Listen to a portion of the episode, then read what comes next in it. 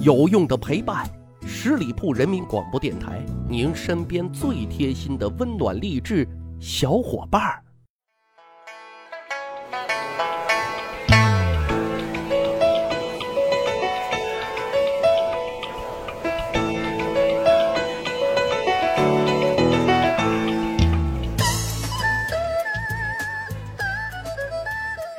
十里铺人民广播电台，长谈资，长见识，密史趣谈。我是大汉。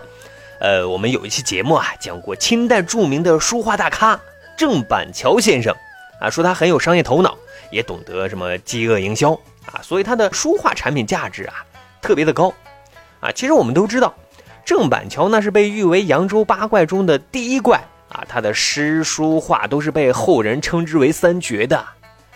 可是啊，各位小伙伴可能都不太清楚，关于郑板桥的很多奇闻异事，都是通过他的对联儿流传下来的，啊，这就是说郑板桥那他还是一个对对联的高手。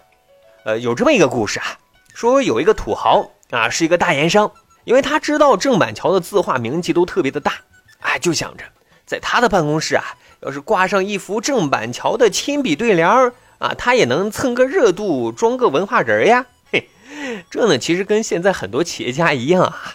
办公室进去，大书柜里装满了未开封的四书五经，国内外的经典名著啊，因为这才显得高端大气上档次呀。说这天啊，土豪就跑到郑板桥的家里去求字了啊。郑板桥知道来的人是个土肥圆豪啊，就故意把这价钱啊说的特别的高啊，那真是狮子大开口。一副对联一千两银子，土豪也觉得忒贵了。这些银两他得贩卖多少盐啊？哎，就磨叽着让便宜便宜，降降价。郑板桥这边呢，想了想，心生一计，就痛快的答应了，降价一半。但是他提出了一个要求啊，说自己这里呀有一个规矩，要写对联得先付钱后写字。土豪没法子。啊，只好把讲好的五百两银子先给了郑板桥。啊，郑板桥这边收好银子，铺纸蘸墨，手里的笔啊，那是龙飞蛇走一番啊，一下子写出七个大字，什么字呢？保暖富豪讲风雅。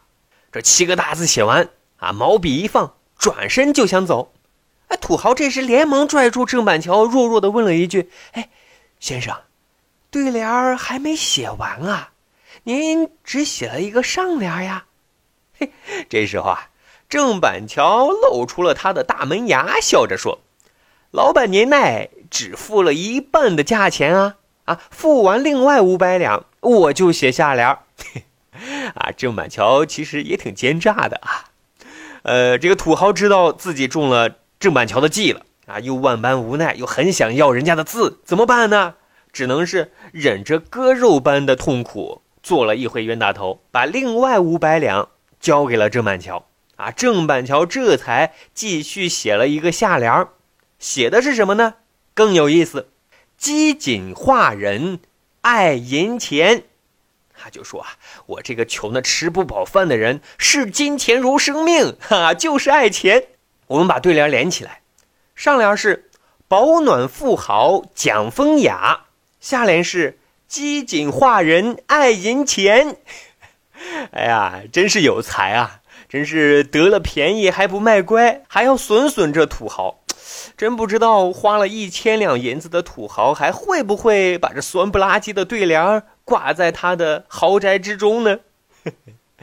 还有一个小故事啊，说的是郑板桥这一生啊，虽然才高八斗，名气很大，但是他的官场生涯。却是不尽如人意的。他的一生呢，只做过两任的知县，而且呢，为官清正，体察民情。啊，后来呢，也是因为他帮助农民工打官司，啊，得罪了权贵，就被呃罢了官职。说他被罢官之后呢，一时间啊，没有一个安身之所，怎么办呢？啊，幸好有一个朋友相助，啊，他就在好朋友的帮助之下，修了一间泥墙草屋，就这么住了下来。因为郑板桥的性格啊比较乐观豁达啊，也很随性啊，所以呢，虽然生活比较清贫，但是呢，他仍然是把饮酒作诗作画啊作为自己的诗和远方。说有这么一天晚上啊，天高云淡，月明风清。啊，郑板桥一时兴起，就一个人来到了自己茅草屋不远处的河边啊，泛舟河上。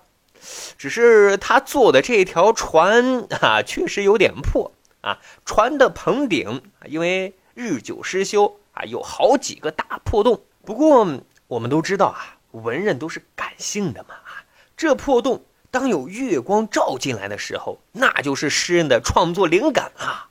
郑板桥就是这样。月光呢，透过这个破洞啊，照入船中的时候，郑板桥就突然冒出了感慨，高声吟道：“蓬破船装零碎月。”就这个破船啊，装着支零破碎的月光。可问题是，上联出来之后，郑板桥思来想去，却久久的想不出这下联。下联该是什么呢？想了很久啊，就是想不明白。不禁兴致索然，泱泱而回。好几天，郑板桥那是睡不着，吃不香啊，就是想不出这下联。正好这一天啊，一个阴沉的天气，郑板桥晚饭之后便早早的上床休息了。可是到了半夜，忽然间一阵狂风吹来，紧接着那是瓢泼大雨。刚才我们说了，郑板桥住的是泥墙草屋。啊，他家那泥墙怎么能经得起这狂风暴雨的摧残呢？哈，不一会儿就听见哗啦啦啦一声，啊，泥墙倒了一大片。此时风夹着雨，一下子哎就给灌了进来。郑板桥的老婆大惊啊，那是叫苦连天啊。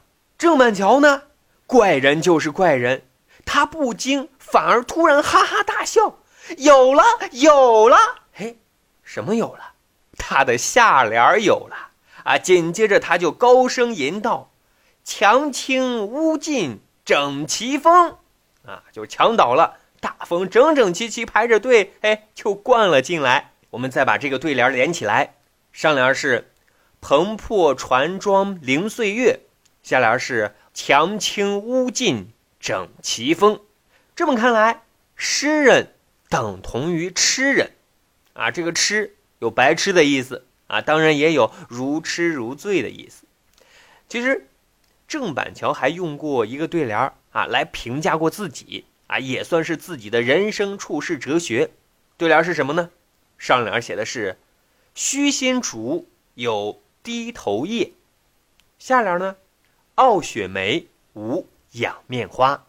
这个对联我们简单解释啊，就是说竹子呢，因为内心谦虚，所以呢会向人虚心的低头。啊，梅花因为是君子，所以他不屈从，不仰面，不拍马逢迎，啊，这不就是郑板桥他自己的真实写照吗？虚心好学，却刚直不阿。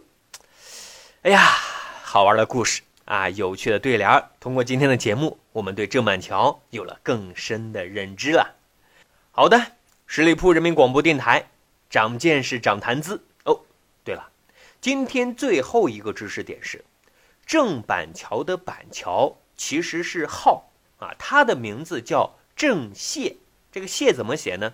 比较繁琐啊，两个火中间是一个言，底下是一个右啊，燮。古代汉语呢有调和的意思啊，所以各位小伙伴可要记住了，郑燮就是郑板桥。我们开通了密史趣谈的听友群啊，如果觉得节目还不过瘾，欢迎大家在这个群里头啊互动交流。关注的方法很简单，您只需要关注十里铺人民广播电台的公众微信账号，然后回复数字一就可以扫码进群。